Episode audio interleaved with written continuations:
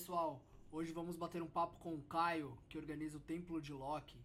Vamos falar um pouco sobre o paganismo nórdico e como fazer algumas práticas dentro desse caminho. Primeiro, Mabi, se apresenta um pouquinho pra gente e logo em seguida, Caio, conta pra gente como é que foi a sua jornada. Oi, oi, gente, eu sou a Mabi, a co-host do podcast para quem não me conhece, eu sou bruxa estudiosa dos caminhos obscuros e da espiritualidade de mão esquerda. Então eu tô aqui para ajudar com a interação do público com os nossos convidados, mas também para aprender muito com cada um deles. Então é isso, é nós, obrigada e bora pro episódio.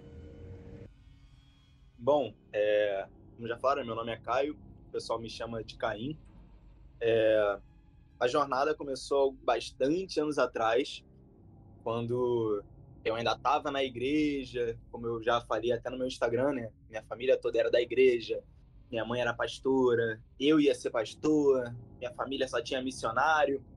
E a jornada começou desde essa época, quando eu já sonhava e tinha aspas, aquelas famosas revelações que o pessoal da igreja acredita. E, pô, minha mãe é uma, uma baita de uma mãe de santo que não só, só finge que não.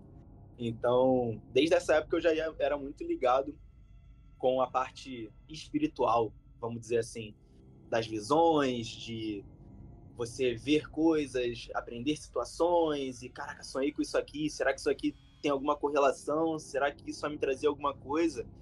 Então, é, é meio estranho, porque quando você fala que, pô, você nasceu numa família cristã e aí do nada tu virou bruxo, foi pra macumba e tu é o último que segue, esse, o único que segue esse caminho, é, é isso. Porque aí logo em seguida, é, um amigo meu, é, ele me apresentou esse caminho, ele conversando comigo, muito naquele medo de, pô, será que ele vai aceitar ou não a conversa, né? Ele, pô, irmão, eu acredito em outras coisas. Eu, pô, é mesmo outras coisas? O quê, cara? Ele, pô, acredito em deuses. Já ouviu falar disso? Uma parada maneira aqui. Eu, pô, nunca ouvi não. Ele, pô, já ouviu falar de Telema? Foi aí que fudeu minha vida brinco assim, né? Que eu já, caralho, mano, é sério. Ele é, pô, é sério, acredito nisso, bruxaria e tal. E aí ele foi começar, antes de eu entrar né, nessa parte mais pesada, ele começou a me contar história de divindades, deuses, e que isso possivelmente era real. E aí, para quem vinha de um padrão cristão, é meio doido você pensar que existiam outras divindades e não um Deus único que fode com tua vida quanto ele deseja. E aí eu, cara, vamos ver se isso daqui é real então. E aí eu fiz testes, né? É, eu fiz, eu costumo falar que eu faço testes com as divindades. E aí era um dia de temporal, era uma tempestade muito forte. E aí eu conversando com, com o Thor, eu falei, cara, não é possível que esse cara seja real, essa porra não existe. Falei, então aí, se tu existe mesmo, meu parceiro, manda um trovão aqui e agora.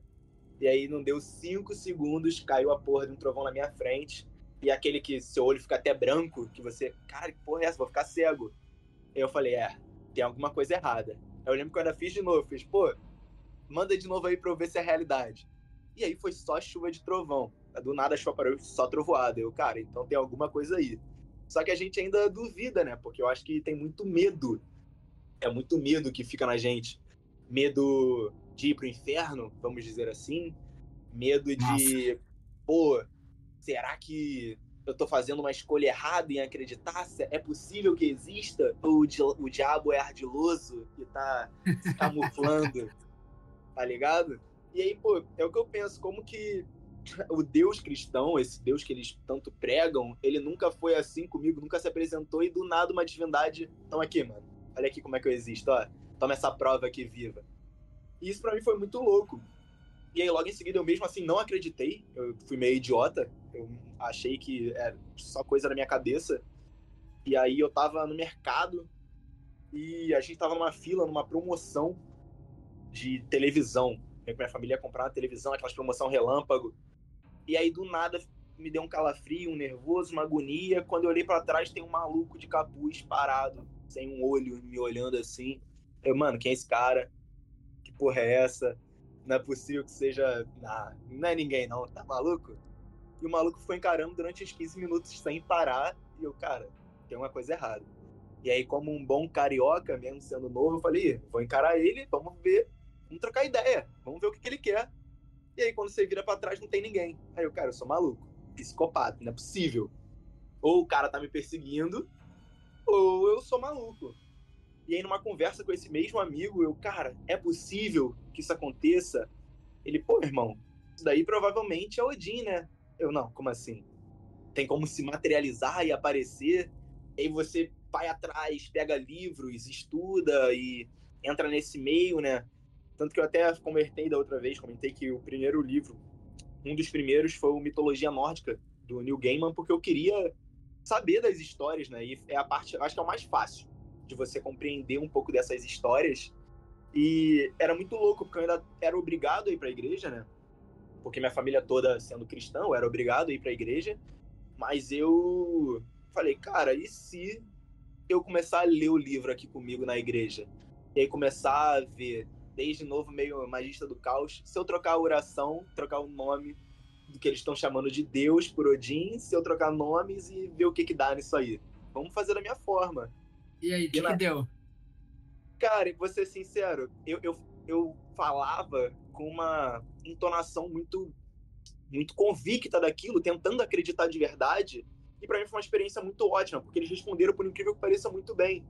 Só Nossa. que ao mesmo tempo, para mim era meio doido, porque eu era aquele moleque que fica meio nerd, que ficava no computador, botando slide, os louvores. Eu era esse cara da igreja. Eu pregava e fazia isso. Então eu era o cara da música, pô, aumenta o som, faz isso. E aí, do nada, o cara que tá lá na frente, perto dos microfones, tá orando para outras divindades. E aí, querendo ou não, de vez em quando isso meio que saía, as pessoas reparavam, né? Porque eu trocava os nomes. Aí eles, ah, mas o que, que é isso? Eu, é, Deus não tem mil, no mil nomes aí? Tamo aí, pô, tamo tratando. E foi uma experiência muito boa, né, cara? Então, basicamente, esse foi o meu início. Através de histórias, amigos. E aí foi adiante. Quer dizer que o cara trollou a igreja inteira, botou uma, uma Assembleia de Deus pra orar pra Loki. É isso. Cara, e tipo assim, mas sincero, no início, é, Loki nem foi o primeiro que apareceu. Ele foi bem depois. No início era muito os tradicionais, né? Vamos dizer assim. Tem muito mais conteúdo se você for estudar sobre Odin. Tem muitos mais livros é, sobre Freya, sobre Thor e até mesmo sobre outras divindades. Sobre Loki é bem menos. Então o que eu fazia era meio que no início caçoar daquela história dele virando uma égua e dando para um cavalo. Porque aquilo para mim não entrava na minha cabeça. E eu tinha que zoar aquilo. E é meio doido quando você tá indo pra uma nova história e você fala, cara, beleza, tô acreditando nisso aqui agora, mas, porra, o maluco se transformou numa égua e deu pra um cavalo? É meio bizarro. E aí, mas ao mesmo tempo eu tentava jogar pra igreja e falar, tá, beleza. Então o maluco pegou um cajado, bateu no chão e abriu o mar e foda-se, é isso. É, é, muito de crença, tá ligado? E as histórias são Sim. muito interpretações, eu acho. Ô, Caim, conta, conta pra gente o que, que, que, que você acredita, assim, olhando. Se você pudesse é, ter um olhar de Deus, o que, que você é, imagina que fez Odin brilhar os olhos, ou até mesmo Loki brilhar os olhos e falar assim: Eu quero aquele maluco ali do bigodinho ali, aquele chavoso carioca? Cara, é, sinceridade, eu acho que isso já é algo muito. A palavra em si não seria ancestral, mas vamos uhum. dizer que seja ancestral. Eu acho que energeticamente a gente plasma isso dentro da gente. É como se isso já tivesse interno. Eu acho que eu sempre fui meio assim meio meio caótico em algumas coisas, sempre vi, tive uma vida meio louca. Então eu acho que isso olhe, provavelmente eles falam, mano, esse maluco aí tem, tem potencial para alguma coisa. Eu acho que é muito bate a energia. É, porque, é, exemplo, tem divindades que são mais calmas, mais tranquilas, que não me chamam atenção e elas também não trabalham comigo. Por mais que eu trabalhe com diversas divindades, não, a energia não bate. Uhum. Então eu acho que é muito dessa conexão, dessa energia. Eu acho que eu era, eu era meio maluco. Eles viram que um louco pode funcionar bem. Nesse Nossa. meio, falaram, ah, entra aí, vamos pra dentro. Mas você acredita que é, qualquer pessoa é capaz disso ou, ou tem que ser uma parada que tem que tem que bater o santo dos dois lados? Cara, eu acredito muito no tem que bater o santo dos dois lados. Massa. É, exemplo, foi eu já disse isso muitas vezes para algumas pessoas que eu atendo. Eu, cara, vocês querem cultuar Loki? Beleza, por quê? Qual o motivo? Ah, porque eu acho legal, eu acho maneiro. Beleza, tu acha maneiro, mas aí qual a responsabilidade que você vai ter com a divindade? É muito de uma responsabilidade que você tem. Eu assumo responsabilidade com as minhas divindades, que é muito mais densa às vezes, vamos dizer assim, que eu tenho que, pô, seja acordar de madrugada, seja ir no cemitério para fazer alguma coisa para eles, seja, pô, vou fazer um rito nessa noite, ou eu vou te perder tempo, aspas, vou perder um tempo que eu poderia ter com a minha família para dedicar a essas divindades. Ou aí eu sempre questiono a pessoa, você quer cultuar por quê? Você quer alguma mudança? Você vai ter a coragem de fazer alguma coisa se a divindade pedir ou não? Você vai simplesmente achar que é bonito. Isso, querendo ou não, aconteceu muito por conta das séries e filmes que trouxeram uhum. muito essas pessoas. Por um lado é muito bom, porque a egrégora aumenta, vamos dizer assim, a energia uhum. aumenta, mais pessoas acreditam na divindade, o trabalho fica melhor, mas ao mesmo tempo é uma, uma dificuldade, né? Porque aí eu falo que é, é o viking da internet. O cara quer botar um kilt, pega um orne, bebe cerveja, fala, vou jogar aqui bodin. E aí? O que mais, mano? O que, que você tá fazendo aí? Ah, mas aí, exemplo, eles me, eles me criticam por culto a Loki e para eles não era algo certo. Mas eu, pô, você acha que os rituais feitos para os deuses era uma fruta, um incenso de mel e pronto, tá aí um deus de guerra, sangue, sexo, morte vai aceitar apenas isso e acabou. Esses dias eu vi um cara que tá dando fruta pra um dragão, velho. Eu achei muito da hora, velho. Achei tem, muito bonitinho. Tem isso, mano. Tem isso, é da hora, é da hora. Bonitinho. Ô, Caio, conta um pouquinho anterior pra gente. Como que foram seus primeiros rituais, assim, de, de simbiose, de aproximação com, com esse culto de Loki? Conta pra gente como é que foi essa sua, sua, sua régua para saber que as coisas estão dando certo, que você tá se sentindo e tá rolando, assim. Então, eu acho que é o primeiro passo que todo mundo sa quer saber, sabe? Se tá rolando, eu tô fazendo a parada e tô sendo correspondido, não tô. Acho que é meio que isso. Perfeito, perfeito. É, é, é aquela famosa frase, né? No livro de Telemann: seu sucesso é sua prova, o sucesso do magista é sua prova. Então, no meu início com Loki, eu digo que foi bem conturbado ao mesmo tempo foi muito positivo, foi muito conturbado, porque eu não entendia a energia da divindade. É como se fosse uma frequência, eu não estava na mesma frequência, a gente estava tentando entrar numa frequência, e aí ela meio que, Loki meio que apareceu do nada. Foi muito espontâneo. Um dia eu acordei com isso na cabeça, cara, essa divindade é isso, é maneira, vamos, perdão, essa divindade é isso, é maneira, pô, vamos para dentro, vamos ver o que, que ela quer, o que, que ela deseja, que eu sou muito de escutar o que os deuses falam, eu tento escutar ao máximo. Eu acho que esse é um dos principais pontos, você se abrir para escutar o que uma divindade deseja. E no início do meu culto com ele, era muito de eu faço, ele me responde, me dá uma mini prova. Então, exemplo, é, eu trabalhava numa barbearia, eu era gerente dessa barbearia, e aí do lado tinha um jogo do bicho. O meu maior, minha maior parada com a divindade era, tá, beleza, você gosta de, de jogos, de brincadeira, então no início era muito essa energia tu gosta dessa, dessa parada, assim, dessa energia mais de brincadeira, caos, mexer com coisas, aspas, ilegais, vamos dizer assim. Então tá, vou lá uhum. jogar. Vamos ver o que, que vai dar. E aí eu sonhei uma noite, no dia seguinte fui jogar, deu o que eu falei, botei dois reais, ganhei 100. Tá, tá funcionando então. Não, agora eu fiquei curioso, você apostou no cavalo? Não, pior que não, cara. Tá, tá bom. Não, eu fiquei curioso, eu falei, vai, vai que ele apostou no cavalo e o bagulho deu viado. Cara, o primeiro que eu, que eu apostei foi, foi águia, eu lembro. Que eu sonhei com uma águia. E eu, do nada eu falei, cara, eu pedi ontem para ele me confirmar. E aí hoje eu sonhei com isso, beleza. Vamos jogar e vamos ver o que, que vai dar. E aí eu botei dois, ganhei 100. E aí na segunda vez, sonhei de novo, cobra. Beleza, botei cinco, ganhei 100. Caraca, Opa, que da hora. Tá maneiro, tá ligado? Tá maneiro. Fluiu legal. E eu não entendia muito e eu vi que, tá, ele é uma divindade, então, que me responde muito rápido. Vamos tentar aumentar isso aí, vamos tentar ver, se conectar mais. E aí, isso foi antes de eu criar mesmo o Templo de Loki. Uhum. Isso foi antes de eu idealizar o Templo de Loki. E. Só perdão, o latido tá atrapalhando muito? Não, não tô nem ouvindo. Porra, que bom, porque estão latindo muito aqui, cara. Desculpa. Não, tá suavão. Não perdão, tô ouvindo perdão. nada, tô ouvindo só sua voz alto, claro. Ah, ótimo, então. E aí eu falei, cara, vamos aumentar então isso daí. Eu quero um, um contato mais forte. E no início, esse contato dele eu acho que veio mais como uma brincadeira, uma forma mais leve, para que eu entendesse melhor a frequência e o que ele queria me dizer, o que ele queria me passar. E aí, logo em seguida, foi quando meu patrão, tá, vende essa chopeira aqui para mim que eu te dou 500 reais. Eu, beleza. postei no LX, no mesmo dia o cara, aqui ó, toma. Eu, beleza. Vendi por mil e alguma coisa, se eu não me engano. Eu peguei 500 para mim. Aí o patrão me agradeceu, pô, vende meu carro e tal. Aí eu, não, carro já é um desafio muito grande ainda. e aí a gente ainda tem, às vezes, uma, uma, umas questões, né? Só que logo em seguida, eu vi que ele não era apenas isso. Foi aonde, em uma meditação, eu tava numa projeção de Seidre, tava bem intenso, eu tava num, numa ritualística junto com pessoas. E nessa ritualística ele me mostrou, nesse transe, nesse ritual, que, pô, eu sei que você tem muito trauma, então a gente vai ter que trabalhar isso. E aí ele é uma divindade Nossa. que trabalha muito esses traumas. É muito das suas sombras. Olhar para aquilo e, mano, você vai se ferrar um cado.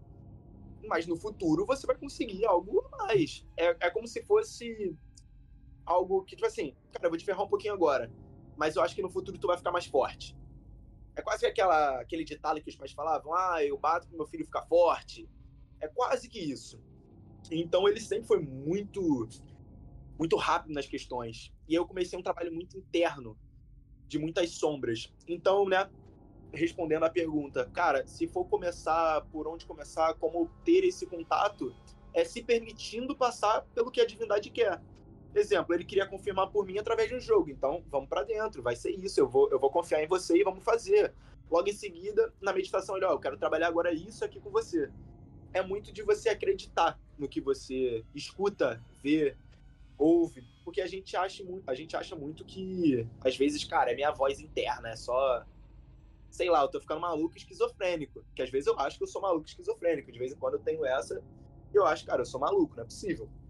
Mas não. E como, e como que você fez para poder é, separar isso muito bem que o que não é a voz do Caio querendo fazer algo totalmente é, avesso do que o Caio faz e o que é uma inteligência fora do Caio querendo isso dele? Cara, a primeira coisa é quando eu tenho certeza.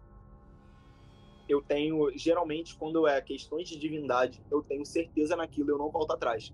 É, é como se fosse uma convicção interna. Uhum. Então, exemplo, tem momentos que eu tô, às vezes, cara, dormindo de noite, e aí eu tive um insight, eu tenho que acordar, tenho que anotar alguma coisa. Só que independente do horário, forma, ou seja o que for, cara, ele pode me pedir para anotar um número aleatório. 3, 5, 6 e fazer um pentagrama. Sei lá. Vou dar só um exemplo, né?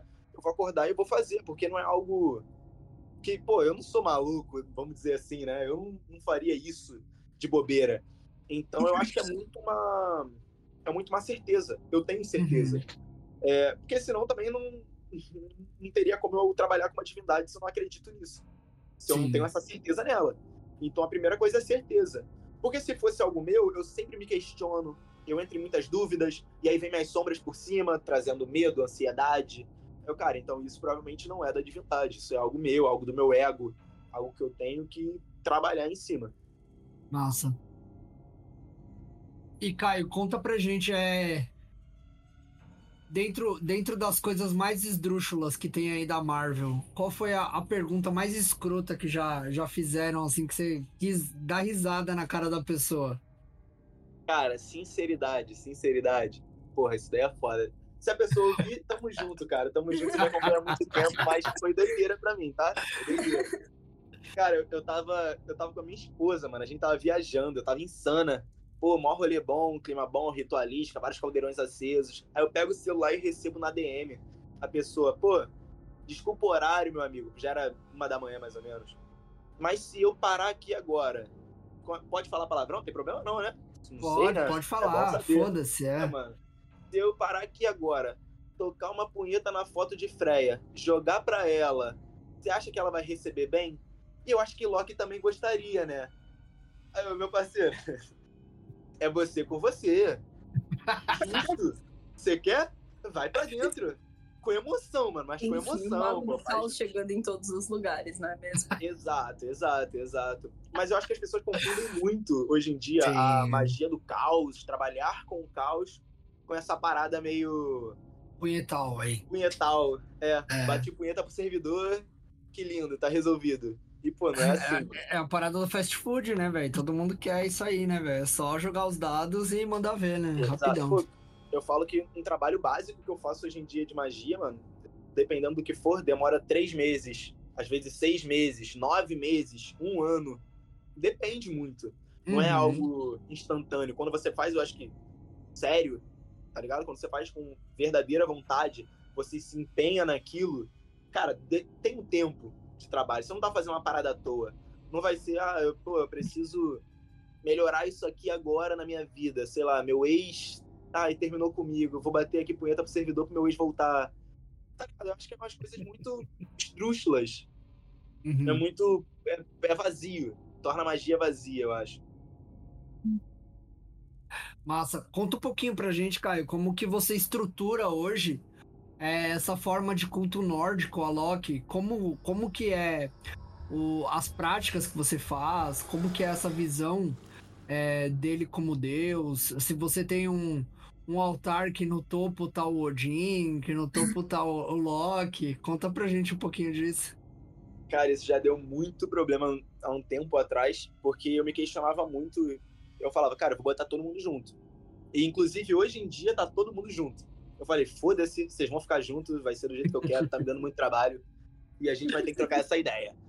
Mas no início, eu, tipo assim, eu botava, vamos supor, Loki do lado de Odin, aí eu tinha uma parte só Vanir, uma parte Aesir e uma parte Rokatru. Eu separava bem isso. Mas tudo Uhum. na mesma estrutura.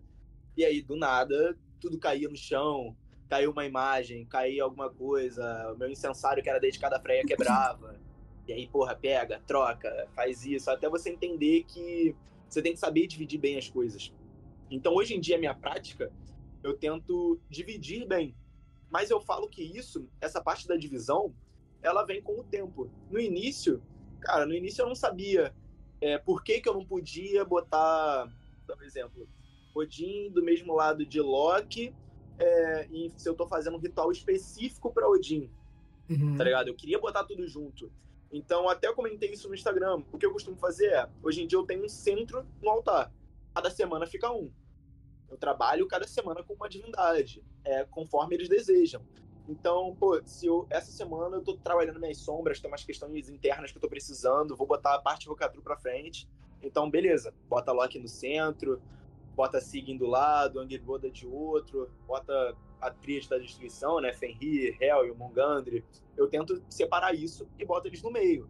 E aí na direita eu boto Odin, esquerda eu boto Freya, tentando representar masculino, feminino, trazendo essa dualidade. Eu tento Massa. dividir bem dessa forma. Mas é um trabalho que dedica. É, é tempo. É você parar toda semana, estruturar seu altar. Vai ter semana que eles vão querer, vamos supor, um banquete. Então, cara, essa semana eu vou ter que dar um banquete para eles. Então, beleza, compra hidromel, compra cerveja. Pô, beleza, eles querem carne, beleza. Que carne que vai ser? É carne fresca? Vai ser algum animal com carne fresca? Vai ser alguma coisa. Vou no mercado e vou comprar? O que, que vai ser necessário? Então, é, dedica tempo. E aí que também Uhum. entra a parte, a parte do Seidre, de você estar sempre conectado, sempre em transe, fazendo as suas meditações, vamos dizer assim, diárias, para que você escute a divindade e faça o que ela quer. A divisão tem que ser assim. Então, todas as minhas práticas são bem divididas. Seja no culto a Loki, a Odin, a Freya. Mas já teve situações de eu estar trabalhando, exemplo, sobre uma questão específica, tinha uma pessoa fazendo uma parada contra mim, e aí eu, cara, eu tô sentindo. Eu, eu não sou a pessoa que acredita muito que as pessoas têm poder de me atacar, vamos dizer assim. Eu acho que se eu acreditar que não, foda-se, eu sou mais forte do que isso, eu caguei pra ela. Mas Uhum. de vez em quando eu sinto que, vamos supor, passa alguma coisa e eu tenho que levantar os muros, vamos, vamos supor assim. Então, foi um aviso em conjunto, onde Freya me avisou no dia, e ao mesmo tempo, Odin me avisou, pediu para fazer uma parada junto com Loki. Então, as divindades também conversam entre elas.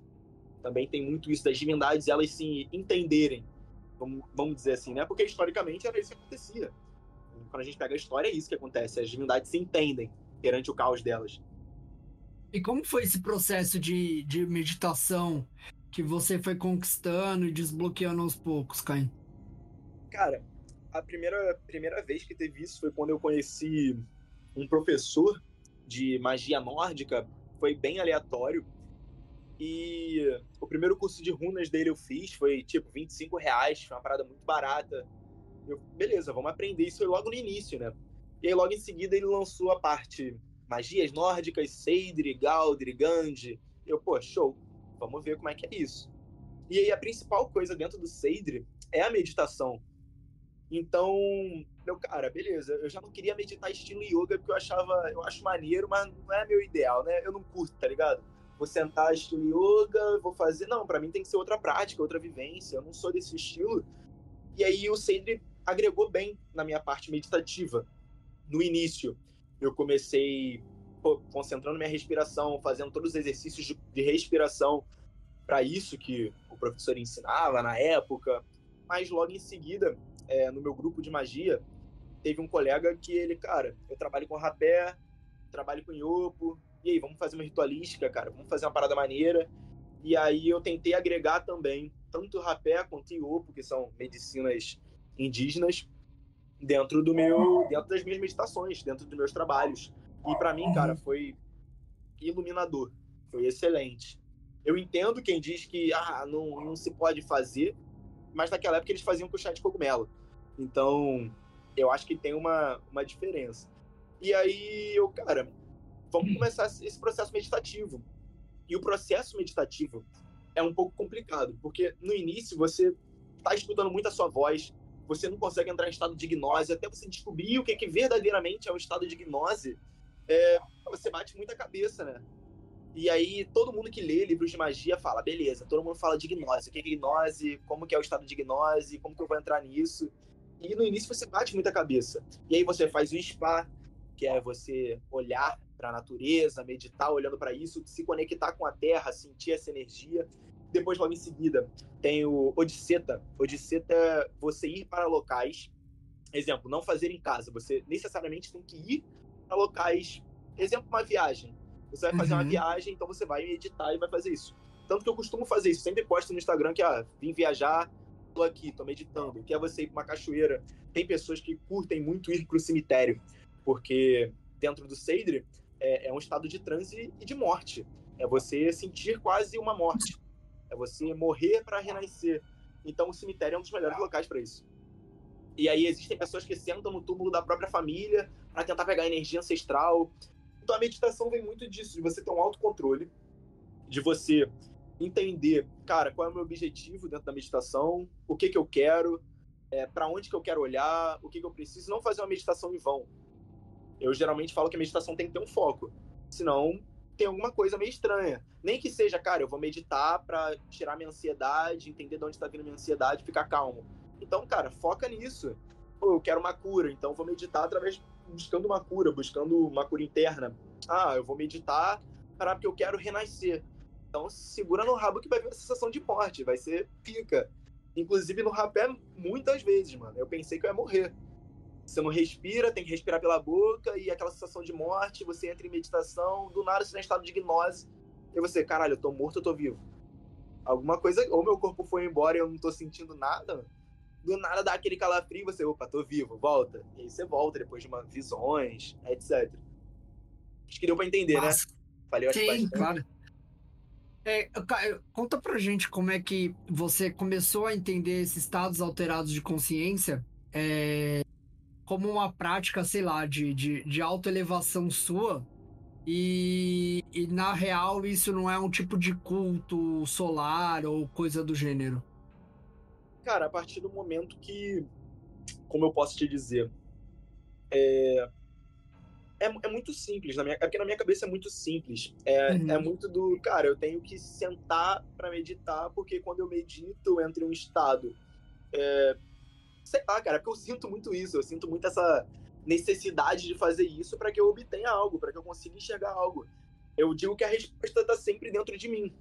Então, eu comecei a ter consciência do estado meditativo, ou de como que eu estava, a partir do momento que eu me permiti ter essa consciência. E como eu disse, né, não fazer de uma forma ah, escrota, né? Vamos dizer assim, ou só meditar, ou só fazer de alguma forma aleatória eu tinha foco, eu tinha disciplina.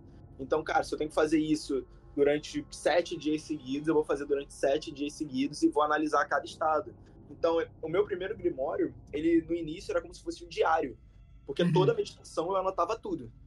Cara, essa meditação eu senti isso, isso, isso, meu corpo estava assim assado, eu passei por isso, isso, isso, a sensação foi essa, essa, essa. Beleza. Eu botava a data, três meses depois eu entendi que sensação era aquela. E aí eu novamente adicionava, pô, minha sensação é essa, essa, essa, aconteceu isso, isso, isso esse dia. Então é muito de uma interpretação interna. Eu acho que é só a vivência. Você tem que fazer para saber, tá ligado? É muito da uhum. vivência. É, eu acho que é nesse ponto que a gente entende que não é uma comungação com, com, com Nazareno, e sim uma, uma degustação de, de uma outro tipo de energia, né? É nesse ponto, sim. né, que, é, que tem a, a, diferença, né? Porque, cara, as pessoas, as pessoas misturam muito é, as uhum. coisas, as pessoas gostam de misturar muito. Por exemplo, eu conheço pessoas que vão falar hoje de magia nórdica, e aí, pô, aí de mim criticar essas pessoas, não é o que eu falo, mas foda-se. Aí, pô, pega o baralho cigano e aí bota uma prática de yoga meditativa dentro com os deuses nórdicos.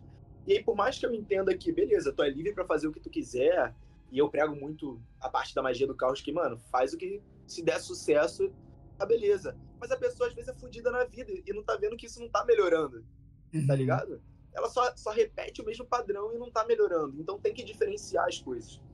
Tem que saber diferenciar muito. São energias completamente diferentes. Pô, você não vai trabalhar com uma divindade. Por exemplo, eu vou fazer uma meditação aqui para trabalhar com Exu, mas aí. Pô, o que, que Exu vai te pedir? Qual vai ser a coisa? Ah, Exu me pediu flores, me pediu para eu levar isso daqui na praia, e aí a pessoa mistura as energias, mistura divindade, mistura prática, e aí começa a dar problemas, né? Massa. E, Caio, conta pra gente como é que é, você organiza hoje em dia essa essa essa agenda do, do, das divindades assim você entende que existe um maior e um menor que você classifica Odin como maior como é que você vê uhum. isso porque eu acho que isso é meio que um tabu né Sim, cara, sinceridade, eu não, não boto ninguém como maior ou, ou menor. Por mais que eu sempre fale, ah, o pai de todos e tudo mais, eu não costumo botar como maior. Porque a primeira coisa que eu aprendi dentro do paganismo é que eles têm a sensação mais humana do que nós. Eles passam uhum. a humanidade. E eu entendo que o humano um quer ser maior do que o outro. Mas não necessariamente um é maior do que o outro. Então, às vezes, vamos supor, quando eu quero trabalhar uma parte mais sombria minha, cara, eu prefiro trabalhar com o Loki porque para mim é mais fácil de entender. Mas eu conheço pessoas que trabalham com Odin. Mas isso não quer dizer que isso vai ser maior do que. O meu trabalho vai ser maior do que o do cara, ou do cara vai ser maior do que o meu, ou eu vou botar as divindades num patamar superior ou menor. Ou a... Porque na minha cabeça, se eu boto Odin como o deus principal de tudo, eu tô fazendo a mesma coisa que o cristão fez. Eu tô botando um deus, e aí logo em seguida eu boto Thor, e aí eu tô botando uhum. Jesus. Porque Jesus é abaixo de Deus de certa forma, você também poderia estar remontando a outros tipos de trabalho com, com muitos deuses, por exemplo, o panteão é, grego. Sim. Então, de certa forma, acho que acaba ainda essa roupagem do, de um panteão grego para a mitologia nórdica, quando as pessoas querem reproduzir como se colocasse Odin no papel de Zeus e aí vai distribuindo papéis. Assim eu discuti já muito com colegas, né, ex-colegas, por conta disso. E eu achava que eu tava errado, porque eles falavam que eu tava errado. Eu, mano, não é possível. Porque eles, ah, mas Odin tem a mesma energia que Zeus, eles são muito parecidos, eles trabalham igual e tal. Aí, eu, meu parceiro, um tá soltando raio pela bunda. O outro não tem nada a ver, o outro come casado. Quer dizer, os dois comem casado. os dois comem casado. Os dois comem casada. Essa, essa você não foi feliz, não. Os dois comem casado. Essa daí eu errei. É. Aí falei, pessoal, cancela. Mas, pô. mas, tipo assim, não tem como comparar, cara. São divindades diferentes. E, e, querendo ou não, isso vem muito do que a gente tem. Eu falo que eu, 100%, eu não sou pagão. Dentro de mim, eu ainda tenho arquétipos cristãos dentro de mim, que eu tô tentando reconstruir, porque a gente tem isso. Seja às vezes bater um medo, uma ansiedade, alguma coisa, ou seguir um padrão, uma doutrina que o cristianismo traz pra gente e que a gente bota na divindade. Uhum. Então, dentro do dentro do meio nórdico faz ainda. A pessoa idolatra Odin, e aí, beleza, Frigg. Frigg vai ser o quê? Vai ser como se fosse a mãe de Jesus. Então, bota ela, ela é mãe de Thor. Então, vou tentar fazer uma correlação. E aí você, pô, fala de Freia, ou fala, exemplo, pô, já vi gente correlacionando Afrodite com Iemanjá, mas só que, cara, são divindades diferentes. São histórias diferentes. Eu acho uhum. que ter uma energia, aspas, fazer um trabalho parecido não quer dizer que seja a mesma divindade. Porque senão a gente tá botando na caixinha da, da Umbanda de que tudo é igual e tudo é um sincretismo religioso. Tá uhum. Tá ligado?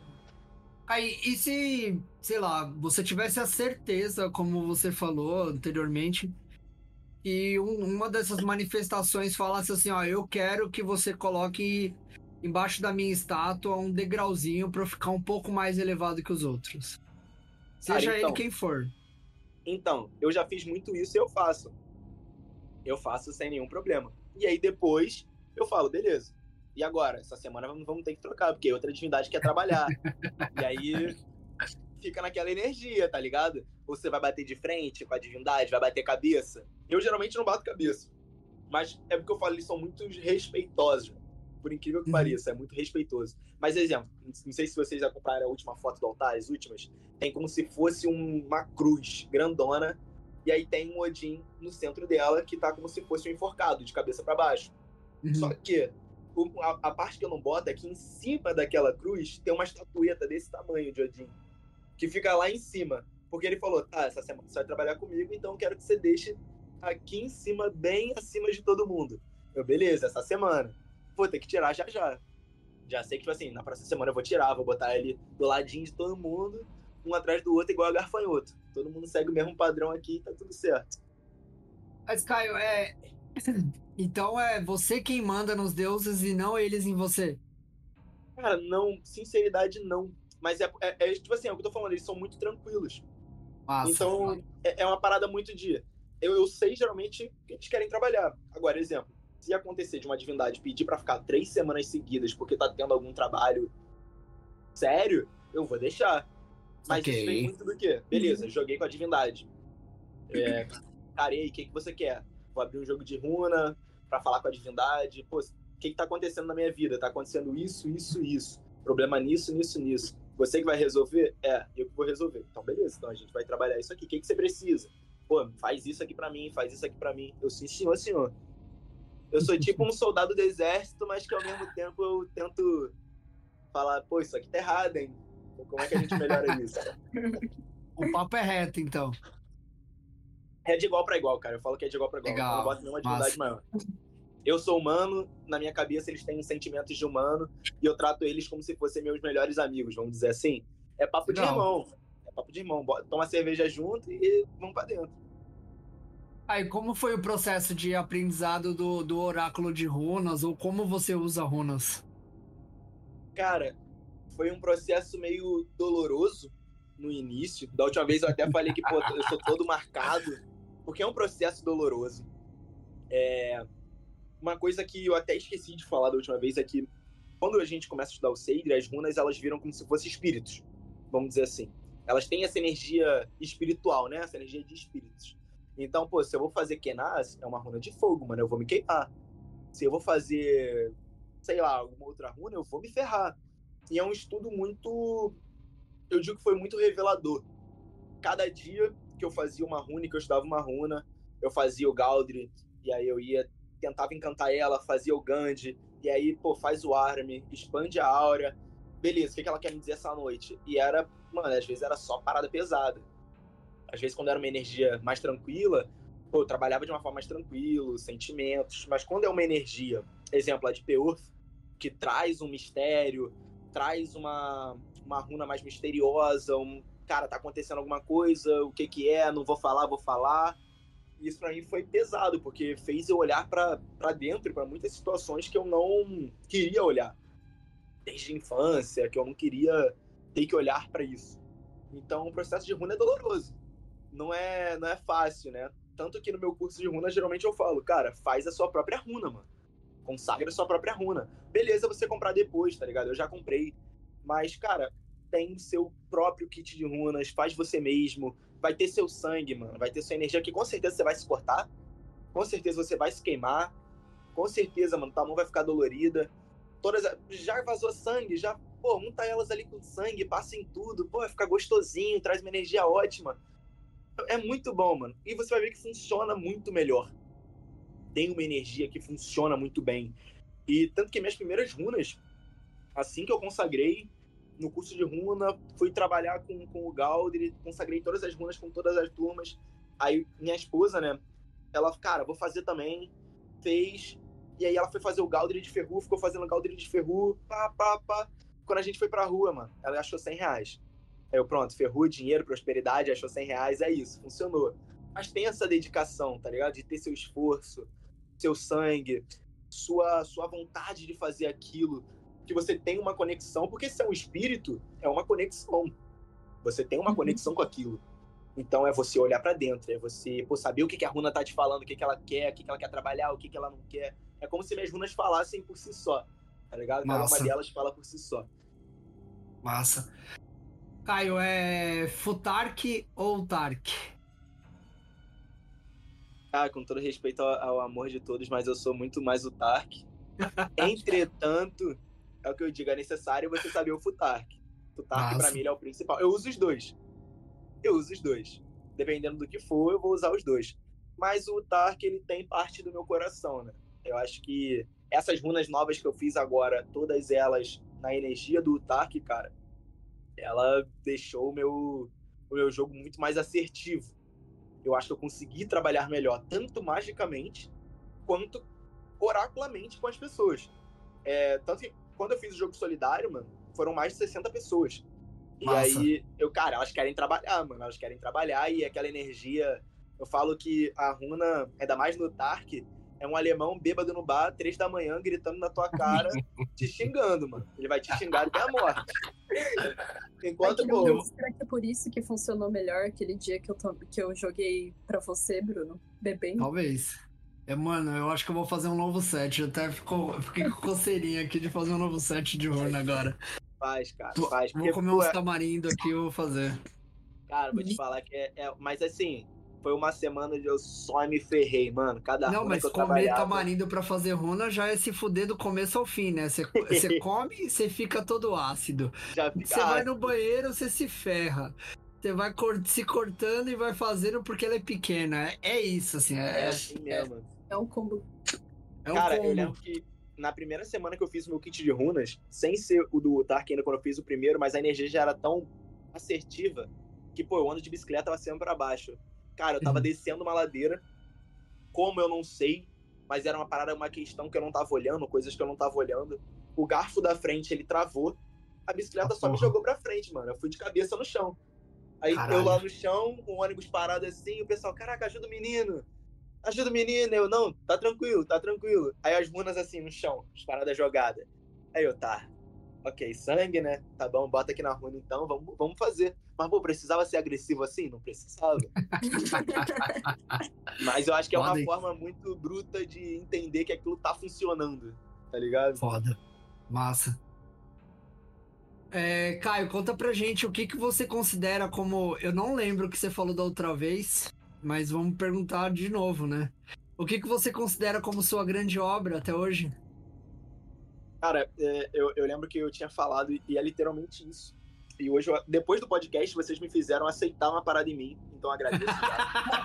muito obrigado, muito obrigado. Porque eu tinha falado que, pô, eu gosto. A minha maior obra foi poder ajudar o máximo de pessoas possíveis. Massa. Exemplo, logo depois foi quando eu atendi 60 pessoas. Eu e minha esposa, a gente atendeu 60 pessoas jogando runa. E num preço muito popular, né? Vamos dizer assim, uma parada muito abaixo. Porque, cara, eu queria ajudar o máximo de gente para que, vamos usar o linguajar mais brasileiro, né? Para que a, a, magia, mano, a bruxaria chegasse aonde ela não chega, aonde só os ricos mantêm aquilo, aqueles segredos mágicos e vamos esconder tudo aqui a sete chaves. E não, mano, vamos falar de magia, vamos falar de bruxaria aí pelo mundo. Tem muito amigo meu que hoje em dia ele conheceu o paganismo, tá querendo seguir. E o cara, mano, ele é, ele é da favela, ele é de comunidade, ele, a família toda é cristã, e ele não teve a mesma oportunidade que eu. Então a gente tenta, por mais que eu também seja criado em comunidade, é, eu tive outras oportunidades. Então eu me sinto feliz em ajudar o máximo de pessoas possíveis. Mas agora também o que me deixa mais feliz e o que eu agradeço a vocês por isso é tanto que eu botei lá no perfil, pô, o primeiro perfil Rocatru do Brasil. Não existia ninguém, nenhum Rocatru antes de mim nesses anos. Então Massa. eu aceitar isso para mim foi a maior obra. Para mim foi, cara, Legal, aceitei véio. que eu sou o primeiro nisso e vamos para dentro. E depois me lembra de mandar até para vocês, tem dois perfis depois me copiaram e a mesma mesmo texto, mesmo mesma parada. E foi o que a gente tava falando essa semana, Bruno, de nego que copia. Vou até te mandar. Isso é sinal de que deu certo. Se copiou, é, deu também, certo. Também acho. Acho que é isso. Se copiou, deu certo. Mob, a gente tem pergunta do público? A gente tem muita pergunta do público hoje. Então vamos lá, vamos lá, que isso vai dar, vai dar bastante tempo agora. Vai. É, acho que a primeira, já no, no caminho do que a gente estava falando, é: Você escolheu Loki ou Loki te escolheu? Ih, mano, se fosse pra escolher, eu não ia escolher, não. Eu não ia escolher, não. Escolhi me ferrar, maluco. Não, brincadeiras à parte. Mas foi ele que. Eu digo que foi ele que me escolheu, cara. Eu não tive isso. Não foi uma, uma escolha consciente. Eu estava dopado, provavelmente, para escolher uma divindade como essa. Então eu não escolheria. Mas ao mesmo tempo fiquei muito feliz de ter sido, aspas, escolhido, né? Ele só chegou em um momento muito aleatório da minha vida. Foi o que eu falei, eu tava cultuando outras divindades. Ele apareceu e falou: "E aí? Vamos trabalhar, faz isso aqui". Eu, beleza, vamos fazer. E aí é aquilo que a gente falou de energia, né? A minha energia bate muito com a dele. Eu sou porra louca muito igual, falo merda igual, sou parecido igual. Se tiver que falar merda, eu vou falar. Eu falo que ele ele não conta mentira, ele fala a verdade que ninguém quer ouvir. Então, até no Loca Cena, quando ele chama, pô, Freya, tu, tu deu pro seu irmão, né? Tem alguma coisa aí estranha, tu deu para todo mundo, eu não vou pegar você. E aí, quando ele fala isso, ele não tá falando uma mentira, é uma realidade. Ou quando ele fala, pô, se tu é mulher de Thor, mas tu também queria ficar comigo, né? Tem alguma coisa aqui errada. Então, quando ele fala isso, ele fala as verdades, né? Eu me considero muito assim. Eu acho que por mais que às vezes eu fale merda, eu tô falando a verdade, tá ligado? Então, acho que a energia bate. Beleza. Um... Existem medidas de segurança para evitar as paranoias causadas por lidar com o deus da trapaça? Achei Cara, essa muito boa. Não, essa pergunta uma vez me fizeram é como que eu posso me proteger de lidar com uma divindade como essa. E, pô, de verdade mesmo, já tô até cansado de responder isso, mas é tipo assim. Não trabalha, filha da puta. não trabalha, mano. Porque, Mas cara. tem medo de sujar o pé. Exato, cara. Ai... E se a brincar, não desce pro play. Pô, é igual. Eu já vi muita gente falando isso, cara. Ah, mas eu não gosto da Kimbanda, eu não gosto do Candomblé porque é muito pesado, é muito denso. E aí, mas aí para trazer o marido de volta, a pessoa vai lá. Mas aí, ai, o que, que eu faço agora para me proteger dessa situação?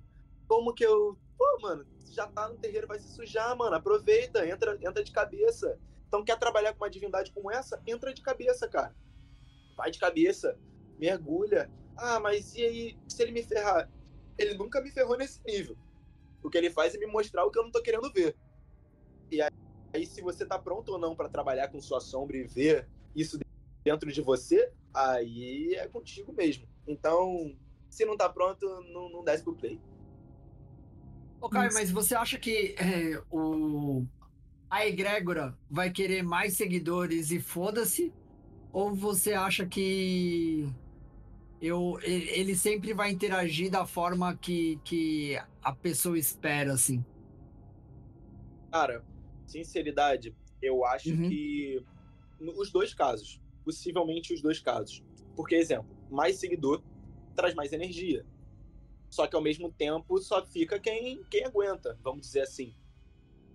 Então eu acho que é necessário que tenham mais seguidores. E eu acho que a fé vai crescer muito mais. Eu acho que o paganismo no Brasil está crescendo bastante, pode crescer. Mas verdadeiramente só vai ficar quem acreditar naquilo, cara. Quem acreditar de verdade naquilo. E ao mesmo tempo eu falo, cara, é porque eu já trabalho há tanto tempo com a divindade que ele não é tão filha da puta, tá ligado? É isso que eu não entendo. Cara, sincero, sincero, ele para mim é como se fosse um, um, pai, só que eu vejo ele muito como um pai barra melhor amigo. Como eu disse, né? Eu trato muitos deuses com os meus amigos. Só que se eu tô mal, mano, ele é a primeira divindade que aparece para me dar suporte. Mano.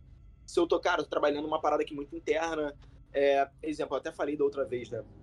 É, eu, quando eu era mais novo, eu fui abusado dos 3 aos 8 anos. Passei por diversas situações. Hoje em dia eu consigo falar disso mais facilmente por conta dele e por conta da minha esposa. Porque muitas conversas e etc. Você entra num diálogo muito grande sobre isso. Mas isso é um trabalho que eu não aceitava em mim, tá ligado? Eu tive que ver fotos de pessoas que tiraram, eu achei na minha casa fotos, para acreditar. Mas cara, se ele fosse uma divindade tão filha da puta, ele eu acho que teria escondido isso de mim e feito eu me ferrar na vida com relacionamentos, situações, uhum. momentos. Não, é, ele fez com que eu olhasse para isso, tá ligado? Então, o que a pessoa considera como uma divindade filha da puta, uma divindade ruim, mano, não é. Ela só te mostra uma parada certa. E para mim, ele, cara, ele me trata às vezes mais tranquilo do que o próprio Odin, mano. Odin, quando ele quer ser denso, ele vai ser, mano. Odin, quando ele vai ser o cara mais pesado, ele vai ser. E ele tem Massa. essa energia. Tá ligado?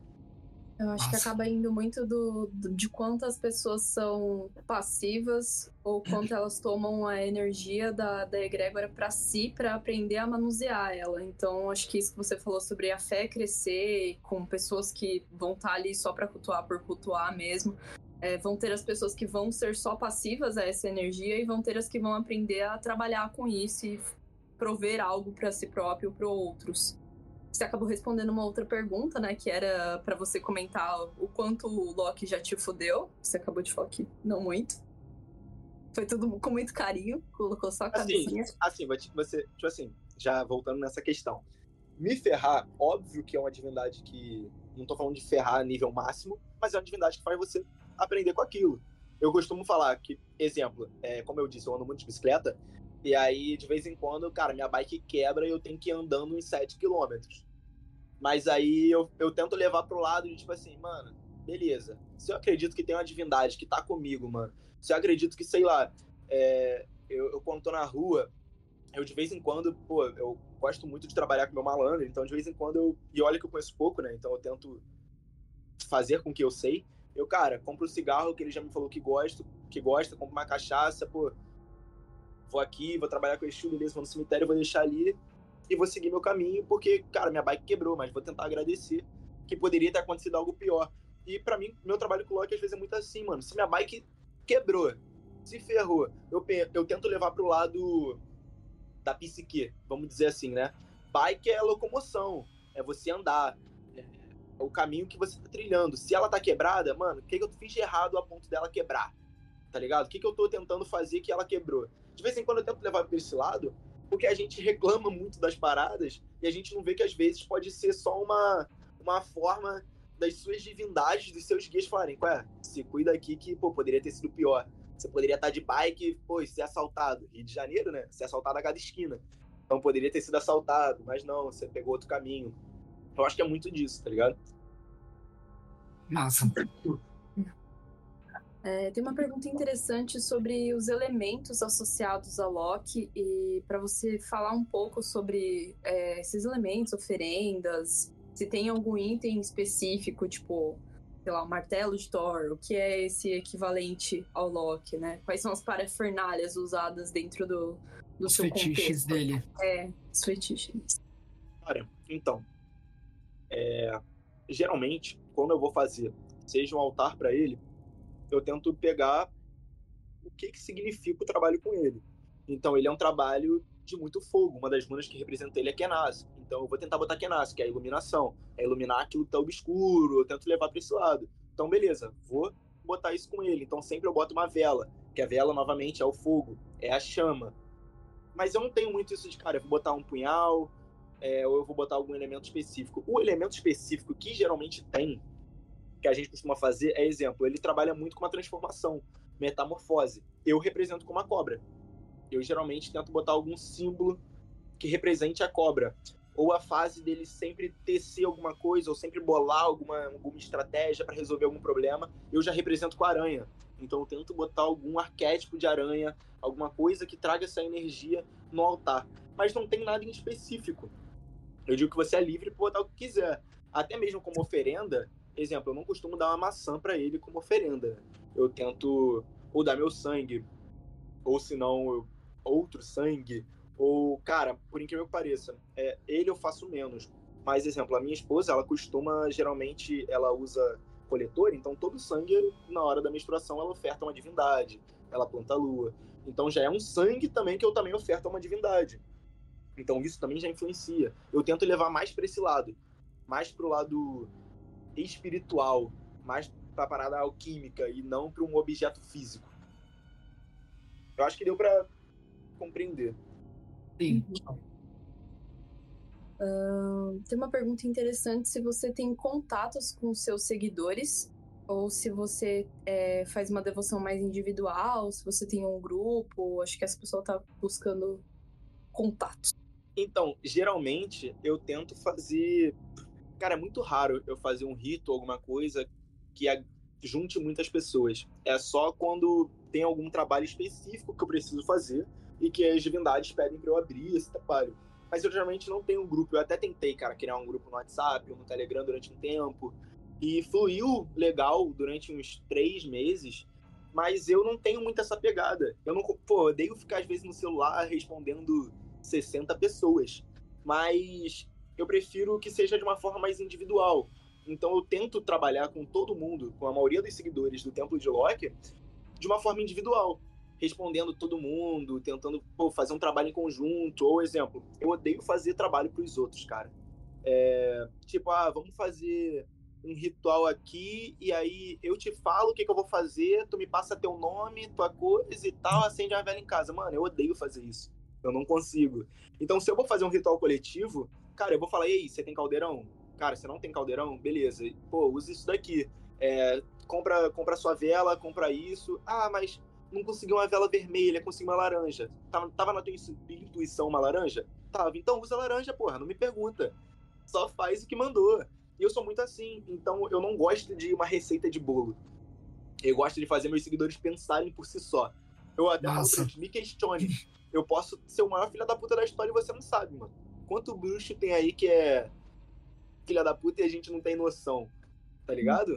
E a gente idolatra ele porque ele tem, sei lá, 100 mil seguidores, 50 mil seguidores, e a gente tá idolatrando o cara, e o cara, mano, é um filho da puta. A gente não tem essa noção. Então eu gosto de fazer todo mundo pensar por si só e trabalhar por si só. Eu costumo até mandar muito ritual para as pessoas, exemplo. É, cara, eu tô com um problema muito grave com isso, minha família, não sei o que, o que, que eu posso fazer? Eu, cara, pensa, qual é o trabalho principal? Pô, você precisa de o quê? Você quer fazer com velas, quer fazer com isso? Eu faço a pessoa se questionar do, de qual trabalho mágico ela quer fazer para que ela não dependa de mim. Para que quando chegue um próximo ritual, ele faça sozinho, e não tenha que me pedir.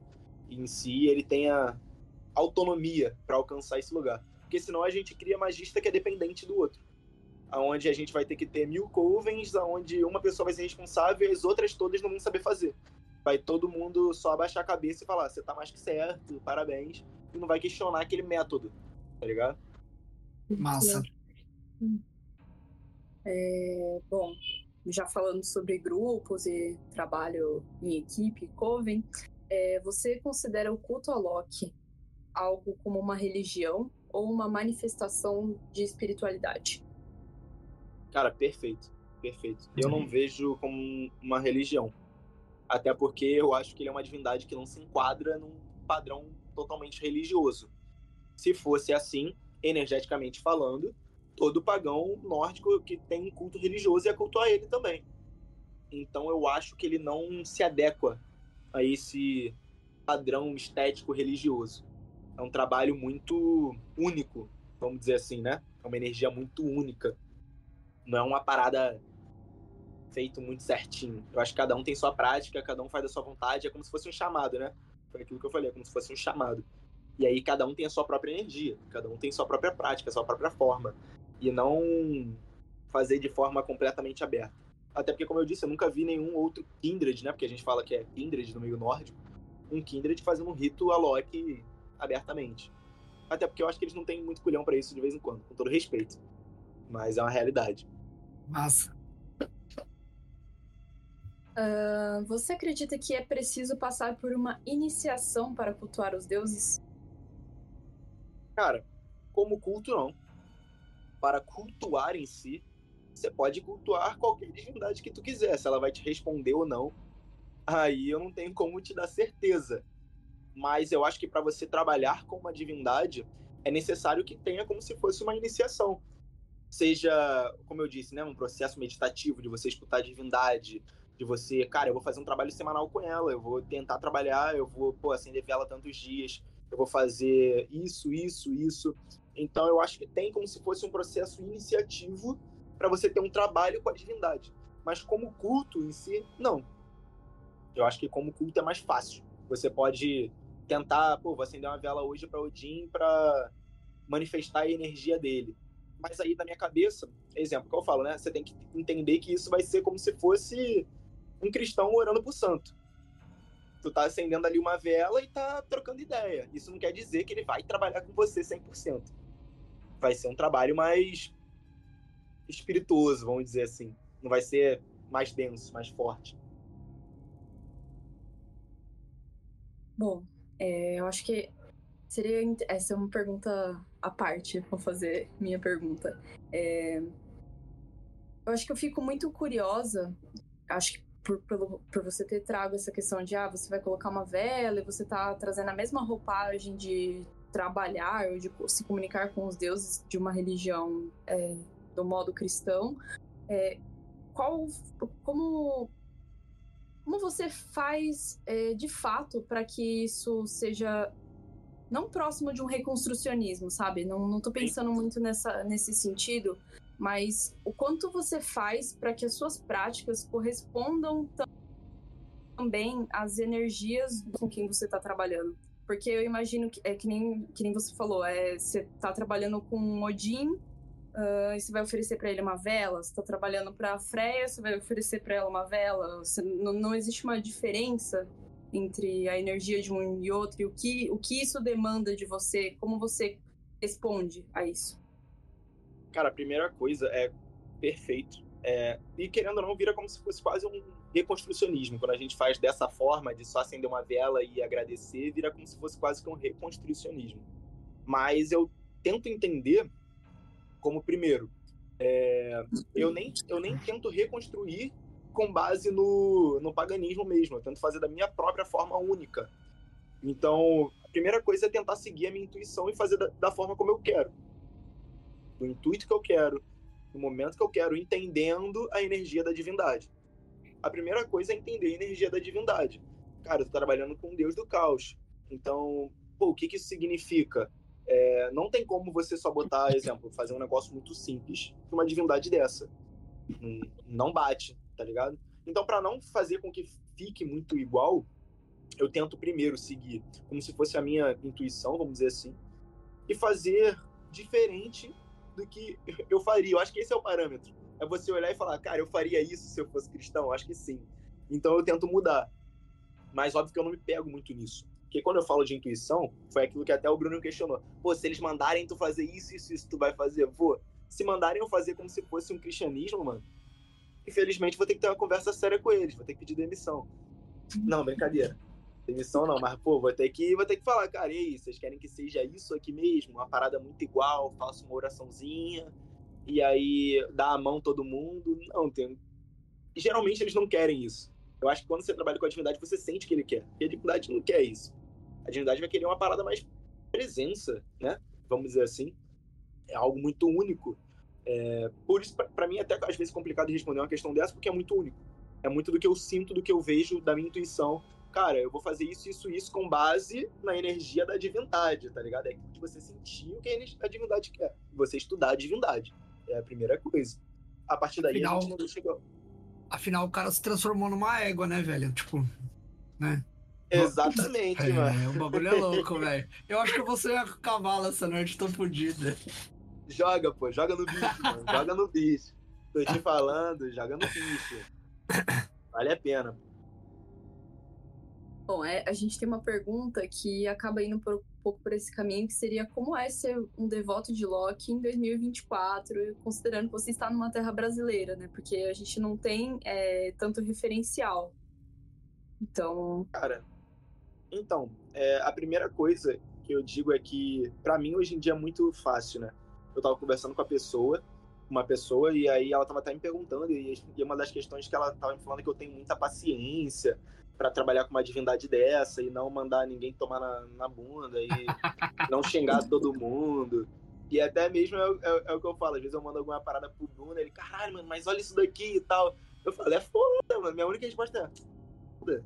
Porque eu, eu tento não esquentar a cabeça. Mas trabalhar com uma divindade dessa no Brasil, é, primeiro que na época da escola, quando eu ainda era da escola, eu tava trabalhando com os deuses, eu era visto como o maluco que acredita na Marvel.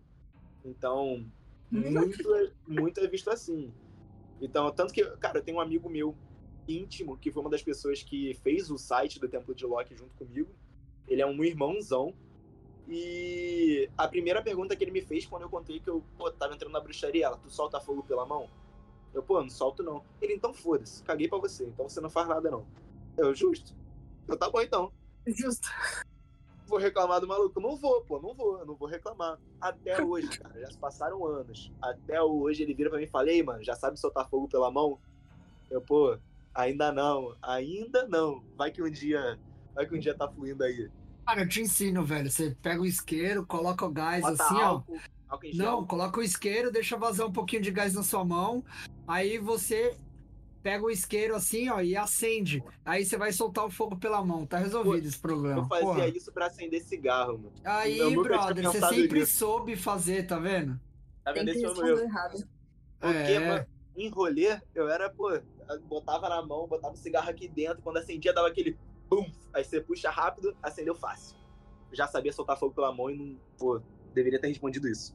Errei, vendo? errei, foi moleque, Fácil, moleque. fácil. É engraçado você ter comentado isso da, do, do foco na Marvel, porque eu tenho uma, uma amiga que, inclusive, foi uma das que comentou bastante aqui, é, que ela pediu para comentar sobre uma situação que, que a gente viveu até juntas, voltando de um, de um evento lá, um- uma iniciação.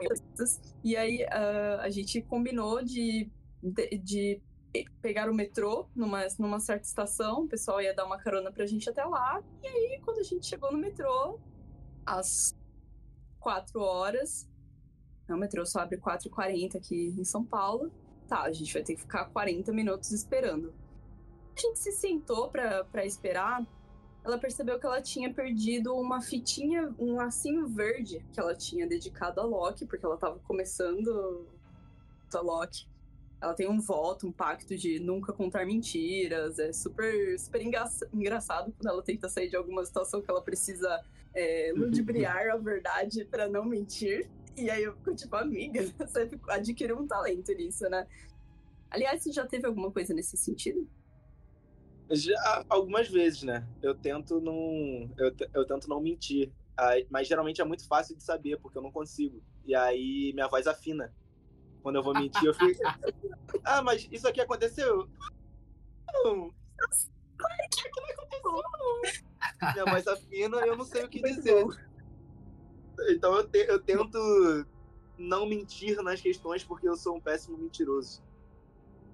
É complicado. Não, E aí foi muito divertido esse dia, porque eu, eu não tava nada ligada nisso, sabe? E ela tava toda, ficou toda desesperada. Aí eu perdi o lacinho, perdi o lacinho e agora não sei o quê. E a gente vai ter que ficar 40 minutos aqui. Agora que eu sei que eu perdi, vai acontecer alguma coisa. Quando ela falou isso, começou a chover.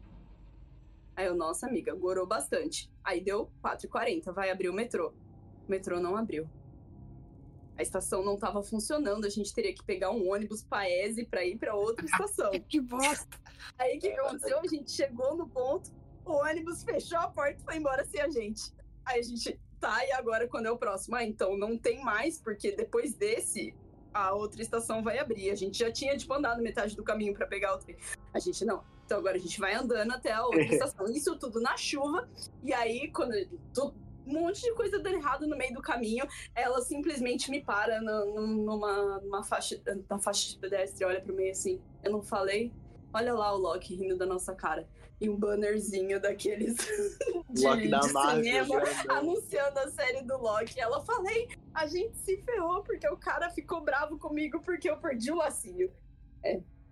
Cara, mas, mas eu costumo falar que quanto mais você acredita que vai dar merda, mais a merda tá instaurada. Aí eu tenho certeza que vai dar. Eu geralmente prefiro não acreditar que vai dar merda. Tá em algum rolê, vai Não, acontecer eu- alguma coisa. Eu, eu já falo, não vai dar, não vai não, vai não, vai não, tá tranquilo, vai dar nada. É, Vai dar nada não, filho. Cancela isso. Ah, mas se acontecer, aconteceu. Tá tudo bem. Alivia, pô. Bom, agora vamos voltar às perguntas sérias. É... Hum, aqui. Ah, existe alguma relação entre Loki e transtornos mentais? Cara, então, eu digo que isso foi uma pergunta muito boa. Por incrível que pareça, muito boa, achei ótima. É, não digo a transtornos mentais, mas, exemplo, eu falo que quanto mais você cultua é, o caos, ou você vai dar muito certo, ou tu vai ficar maluco. É, uhum. na minha cabeça é 8 ou 80, tá ligado? Ou você, cara, vai sair vitorioso de uma parada, tu vai pô, conseguir se dar bem, ou você vai ficar meio, meio doido. Isso eu digo não só para Loki, eu digo com divindades que têm esse potencial. Que foi aquilo que eu falei, né, no início. Cara, você quer trabalhar sua sombra, mas você não tá pronto para olhar para ela, para um trauma, para uma questão muito importante. Cara, isso vai ser um baque para você. Então, ou você vai sair muito melhor disso, ou você não sai. Eu conheço pessoas que basicamente não saíram, que foram começar a trabalhar com isso e tal. Cara, eu quero, eu quero. E, cara, trabalhar com a sombra é um tesão, é uma realidade, mano. É muito bom. É prazeroso. É... Aquilo responde muito rápido, é uma energia que eu falo que responde muito mais rápido do que uma energia da luz. Porque a luz é, é reta e direta. Mas a sombra, mano, vai fazer você ter aquele gostinho um pouco maior. Você vai olhar, vai trabalhar, vai dar aquela vontade de fazer mais. E, porra, acende um fogo, faz isso, faz aquilo. Só que chega uma hora, mano, que só isso não adianta. Você tem que ir mais além, você tem que ir mais profundo. Só que você acaba entrando como se fosse num vício magístico, vamos dizer assim, né? E aí você quer sempre buscar resultado, buscar alguma coisa. E aí, se você não estiver pronto para trabalhar, mano, somente vai pro caralho. Isso eu não, não correlaciono a Loki. Mas eu correlaciono a umas divindades mais caóticas, né? Se você não tá pronto, vai ser um baque. Aí, você entende então que é, esse, esse forçar a barra para poder me entrar dentro daquela frequência, então poderia foder a mente das pessoas nesse sentido que você está falando. Correto, correto. É, eu costumo falar, as pessoas falam, cara, o culto para Loki é para todo mundo? O culto para essa, essas divindades é para todo mundo? Não. Mas existem pessoas que conseguem se dar muito bem, que a frequência é muito parecida, que a pessoa tem uma coragem e, cara, eu vou para dentro, vou estudar, vou fazer, porque precisa de muito empenho, precisa de muita dedicação. É, eu, é o que eu falo, as pessoas no Templo de Loki, elas me veem sempre sorrindo ou postando alguma coisa, mas, cara, eu não tô bem todos os dias. Às vezes eu tô numa semana na merda, eu não tô feliz, não tô legal, porra, emocional tá abaladão, eu tenho que resolver isso, eu sei que, pô, entrar numa frequência negativa, vamos dizer assim, para mim não é maneiro, porque eu sou uma pessoa que eu vibro muito positivo, né? O que, que eu digo como vibrar positivo? Se eu tô vibrando bem, se eu tô numa energia maneira na semana, eu tô tranquilão, feliz, cara, tudo acontece de bom. Inclusive, né, que eu até falei da última vez, que, pô, ganhei dois iPhones quando comecei a trabalhar com as divindades, pô, aí ganhei um computador. Aí hoje, antes de vir pra cá, ganhei esse relógio aqui, que, pô, o pessoal não vai ver, que é original. Eu, que isso, mano? Ele, ah, mano, toma aqui pra você e tal. Eu, tá aí, o que, que eu vou fazer? Quanto, quanto que é? Ele corta meu cabelo de graça. Eu, tá bom então de graça pra um relógio? Vontade. Então, tipo assim, quando, quando, eu tô vibrando bem, mano, essas paradas acontecem, tá ligado? Eu tô no fluxo maneiro. Aí se eu entro num, num clima muito, aspas, depressivo, né? É, eu acabo, porra, perdendo dinheiro, eu não fico feliz, não tô numa semana maneira, as coisas vão acontecendo errado. E não adianta eu forçar a barra. Eu uhum. falo que, como magista, a gente tem que saber acolher até o momento da tristeza para que você, daqui a uma semana, um dia, você esteja melhor. Tá ligado? Acho que é muito isso. Massa. Massa. Uh, acho que tem uma pessoa aqui que só soltou Azatru, mas é para você comentar sobre a sua relação com os deuses Azatru, por exemplo. Não, a minha relação com os deuses é ótima. Eu tenho um carinho muito grande, trabalho bem tá ligado? Alguns eu não trabalho, alguns eu não tenho essa, esse contato íntimo, mas eu me relaciono muito bem. Agora, eu tento me relacionar bem também com o povo Azatru, porque eu acho que a pergunta em si não foi sobre a, as divindades, tá ligado? O pessoal gosta de um fogo no parquinho. O pessoal gosta de um fogo no parquinho. Não acho que foi sobre as divindades, mas foi sobre é, se eu me dou bem com as pessoas Azatru. E, cara, alguns sim. O que são as pessoas Azatrus, Caim? é, exemplo, no paganismo a gente separa em três vertentes: Azatru, Vanatru e Rokatru. Aí dentro delas tem quem cultua só Odin como maioral e caga para os outros. Tem quem é Azatru, Vanatru e cultua só os dois. Quem, tem quem é só Azatru, tem quem é só Vanatru, tem quem é Rocatru. E geralmente as outras vertentes, elas criticam o Rocatru. Então, para elas você tá sempre errado. Você não pode fazer isso. Mas eu acho engraçado, porque uma vez eu até soltei, né? É...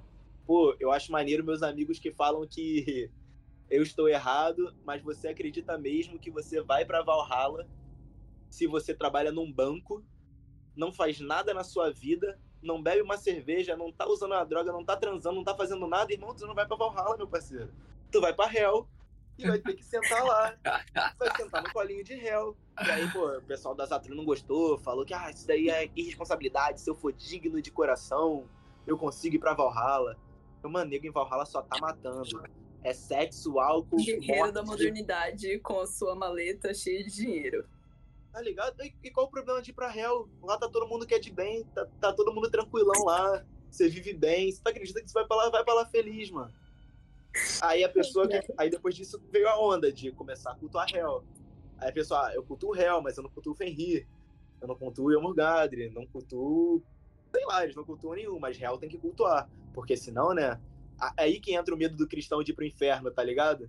Porque eles, ah, aí eu vou, eu tenho que ir pra Hell, né? Porque eu já, já que eu vou pra Hell, vou virar vou amigo dela. Fazer ali. Fazer uma amizade. Eu, é, filha da puta, agora você quer amizade, né? Morre no mapa, ver se Han também não vai te puxar. Não vai ficar lá no fundo do oceano, estagnado, sem fazer nada. Acontece. Até porque são o quê? Uns seis ou mais, que eu me lembro, se eu não me engano, são cinco ou seis locais que você vai quando morre. Seja os campos de Freya, seja Valhalla, seja a parte de Thor, seja até mesmo quem acredita que vai ficar com Hel, quem acredita que vai ficar com Han se morrer no oceano. É muito local de morte, mano. Tu não vai pra um lugar só, não. Então, ou faz amizade. Eu acho que é bom fazer amizade com todo mundo, tá ligado? Porque meu passaporte tá, tá validado pra tudo. Qualquer lugarzinho eu já assinei. Massa. Bom, então você faz amizade com ela, né? Porque temos uma pergunta aqui sobre qual é a sua conexão com ela. Cara, ela, ela, ela, é um amor da minha vida, né? Que deusa maravilhosa. É, ela é um amor da minha vida. Até no último até comentei que, cara, de vez em quando, se eu precisar ir no cemitério fazer alguma parada pra ela, eu vou, eu faço. Eu tento honrar muito ela, seja levando alguma coisa para ela, seja, cara, geralmente, né, carne, sangue, o que que ela precisa, o que que eu sinto. Ela, para mim, é uma divindade muito, muito calma, muito pacífica que é, é, a contraparte do pai, vamos dizer assim, né? É a contraparte do pai. E ela é muito tranquila. Ela sempre foi uma divindade que se apareceu para mim, ela sempre apareceu de uma forma, tá, o que que você tá precisando? Você tá precisando, pô, olhar para isso daqui, tá precisando olhar para esse problema? Você tá precisando o quê? Quer, quer ter um exemplo no Seidre, né? Quer ter uma sensação de quase morte? Me dá a mão aqui, vem comigo que eu vou te mostrar como é que é. Então, sempre tive essa conexão muito forte com ela. Só que é muito estranho, porque eu falo, cara, de uma deusa da morte, ela é muito amorosa. Ela pode, cara, anota, cultua ela um dia, faz uma parada maneira, você vai ver que o fogo dela é gelado, acende um caldeirão para ela. Óbvio que se você for um animal e não tiver a mente concentrada, não tiver com uma boa intenção e botar a mão no fogo, tu vai se queimar. Mas eu já fiz rituais para ela onde, cara, eu botava a mão no fogo, passava a mão no fogo, o fogo é frio, é gelado. E ela é muito tranquila. Se eu fosse uma pessoa. Antigamente é um vídeo no Templo de Loki sobre isso. Se eu fosse uma pessoa mais ruim, acho que eu já teria me queimado, ou teria sido algo pior. Mas era uma pessoa, é uma divindade, né? Uma pessoa. É uma divindade muito tranquila, muito amorosa, muito na paz. Eu amo ela. Então, é isso. Nossa. Levo no cemitério, levo para sair, falo, o que, que você quer, minha flor? Fala que eu te dou. É isso. Bom, a gente está falando de familiares, né? Hela, Loki, Odin, mas quem é o pai de Odin? Então, a gente sabe que Odin, ele não é, por isso que eu não boto ele como maioral, porque antes dele existiam outros deuses. Então seria Bor. Bor, que é avô de Thor, é pai de Odin, vamos supor, pela história seria Bor. Mas antes, antes deles, todos eles descendem de um gigante. Se eu fosse responder, Bor. Pronto, respondido da forma mais rápida perante a história. Mas é só uma questão aqui, né? Que todos eles descendem dos gigantes. Então todos eles são metade gigantes. Então, se a pessoa tem dúvida se pode ou não cultuar o Jokatru porque ele é um ele, a gente cultua o gigante, saiba que Odin também tem metade é metade gigante, porque Bor também é metade gigante, porque todos eles vieram de Ymir. Acho que é basicamente isso. Hum. Pergunta se você trabalha com a deusa Skadi. É a Skadi. deusa do inverno. É. Skadi, deusa do inverno. Cara, trabalho, só que eu tenho uma questão. Eu tava conversando isso com minha esposa essa semana. Eu amo a Skadi. Ela geralmente é em momentos específicos que eu trabalho com ela. É uma vez por ano, vamos dizer assim. Porque, cara, eu moro no Rio de Janeiro. Aqui não faz nenhum frio. Eu não vou chamar uma deusa do inverno para ficar no calor, na praia pegando um sol. Não faz sentido para mim. Não, não entra na minha cabeça. Tudo bem que, tipo assim, pô, eu posso até cultuar. Mas aquilo que eu falei, né? Que eu viajo para entrar em contato com as divindades. Então, pô, se eu quero ir para as águas para ver meu emocional, eu vou para uma cachoeira, vou para uma praia, vou tentar mergulhar, uma água fria, uma água gelada, trazer isso. Mas, pô, cultuar a Skad em si, ainda mais a deusa do inverno, no Rio de Janeiro, para mim, não, não bate. Então é, Se é uma vez por ano. dá pra cultuar ela dentro da geladeira. Eu vou ter que botar Pô. a imagem dela lá, junto é. com os frangos, frango, as carnes. Acho que ela vai ficar feliz com isso. Já vira tudo oferenda, já. É, pô, já vira oferenda. Congelada mesmo. Congelada é. porque ela também é deusa da caça. Sim. Não vai nem precisar caçar. Olha lá que coisa positiva. Já tá morto embalado. Faz o Ai. teste, bota uma no freezer lá e vê o que acontece. Cara, minha vontade de verdade mesmo é viajar como eu falei para você, não, né, tô querendo ir para Europa. Uma das minhas metas é ir para Noruega para fazer um culto de verdade lá, uma parada séria e ver como é que é a energia vivenciada lá. E aí eu vou poder cultuar a SCAD, né? Uma neve do caralho, um frio, aí faz sentido. Por enquanto. Você já teve aqui... contato com alguém de lá, Crim? Do, da Noruega? De qualquer uma... local nórdico desses que cultue então, alguma coisa assim? Uma pessoa só porque ela era amiga desse meu professor de runa que eu te falei. E aí ela deu umas paradas, tipo umas mini aulas pra gente. E aí ela tinha vídeos e tal, e ela explicava algumas coisas, isso tentando Nossa. enrolar o português. Mas geralmente era só vídeo dela, ela mandava, exemplo, ela como se fosse cantando. Porque o que que significa, né? É até importante falar isso. Você vai reparar que nas músicas nórdicas, a gente tem como se fosse um cantar. Que a pessoa fica ressoando que não são palavras, são como se fossem melodias. Você já ficar fazendo o, a, a, a, seja o que for. A pessoa faz uma melodia. Isso, para eles, é uma frequência vibracional mágica. Então eles uhum. botam a intenção nas palavras, porque até mesmo quando a gente fala de Odin, Odin ele fala para realizar. Então o Galdri é a fala, é, o Gandhi, que é um encantamento, é na fala, e até quando ele vai curar, ele fala. Então a fala é fundamental. Então eles lá, eles têm o costume de falar. E só ela, nesse momento, só ela. Dessa parte nórdica, quase que eu conheci o Thomas, mas não foi possível. Seria bom para falar um pouquinho sobre o Tark e falar: qual é, irmão? Você tá por aí por cima? Como é que é? Mas não conheci o Thomas, infelizmente.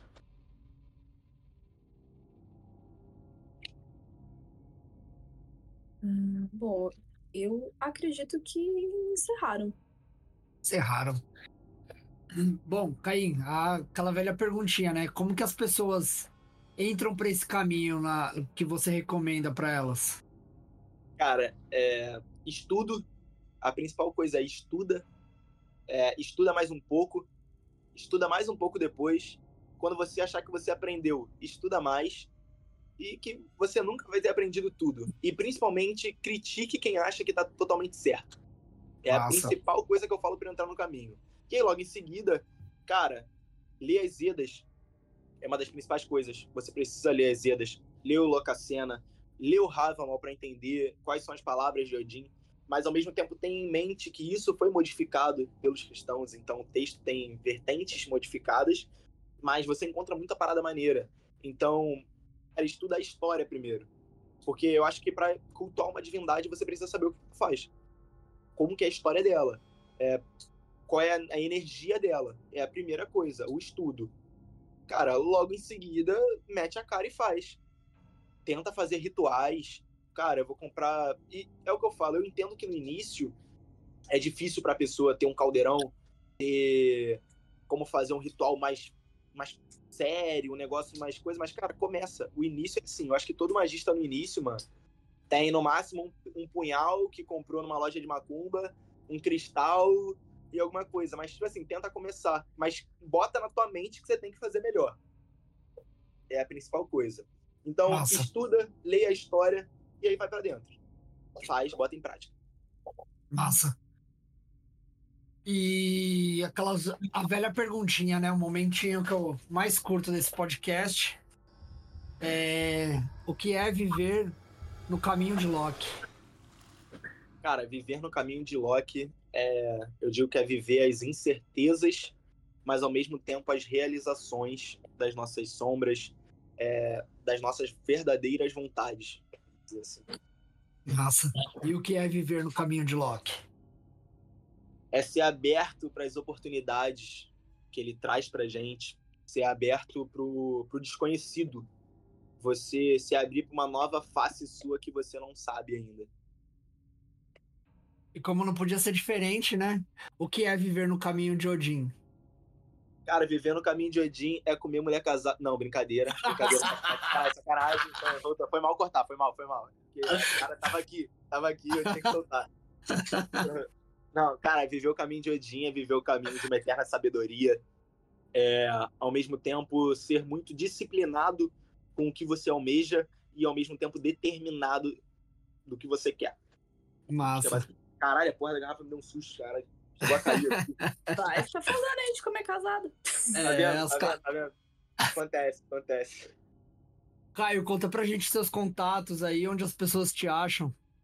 Cara, agora finalmente lançou o site, então a pessoa pode me achar no site, só botar lá templodelock.site, porque o ponto .com tava muito caro, então templodelock.site, entra lá e lá já tem alguns conteúdos bem interessantes que as pessoas vão achar, seja atendimento, seja um pouco de história. É, pelo Instagram, templo underline de underline lock, é, é a principal forma de me encontrar. E quem quiser seguir no YouTube, eu ainda não postei nada, mas vou começar um projetinho. Inclusive, vocês dois estão convidados no futuro. Eu até já falei pro Bruno que eu vou criar um projetinho e vou chamar vocês dois para falar um Massa. pouco sobre espiritualidade, magia e. Vamos, vamos tacar o puteiro nessa porra aí. Olha o cara querendo trocar tiro, mano. É, pô, é isso aí, é isso aí. Mas pode entrar lá que vai ter conteúdo novo. E aí, basicamente isso. Legal. Caio, mais uma vez aí, parabéns pelo trabalho. É, eu acho, admiro pra caramba o seu trampo que você faz aí nessa empreitada Rocatru, nessa empreitada de tocar um templo de Loki e bater no peito aí essa bola e, e trazer as pessoas pra perto pra conhecer um pouco desse trabalho. Agradeço também aí de você ter participado duas vezes, a gente ter perdido o áudio e, e- e a gente ter regravado aqui. Eu acho bem foda isso. De verdade, eu acho que ficou muito mais da hora dessa vez aí. A gente teve um- uma cacetada de pergunta, foi bem legal. Sim, concordo. E, e é isso, muito obrigado aí pela sua participação, cara. Cara, e Muito novamente, eu. Novamente dizendo aí, eu que agradeço a vocês e vou falar a mesma coisa que eu falei da última vez, porque, mano, eu sou assim mesmo. E, cara, vocês fazem um papel incrível, muito foda. Inclusive, esses dias conversando com você, com você, Bruno, eu até falei com minha esposa, mano, esse trabalho que ele tá fazendo no underground e, e o que ele tá querendo fazer, pra mim, é um trabalho muito, cara, muito interessante, porque você tá trazendo questões e magias que as pessoas não estão acostumadas são questões menores, vamos dizer assim, né? De pessoas que não são tão reconhecidas, mas que fazem um trabalho incrivelmente foda. Então, Uhum. parabéns por esse serviço, porque eu acho que isso é um serviço que vocês fazem para a comunidade mágica. É, eu acho que isso só tem a crescer cada vez mais. É o que eu acho. Isso tá. Deu para ver que dessa vez já tá maior, porque teve mais perguntas. Então a gente já viu como que tá fluindo, né? É, teu sucesso é tua prova, e tá dando sucesso, é isso aí, mano. É isso aí. Mas brigadão pelo convite mais uma vez, vocês são incríveis, cara. Valeu, obrigado. Muito obrigada. Até mais. Caio, obrigado aí, até a próxima. Valeu. Até, irmão.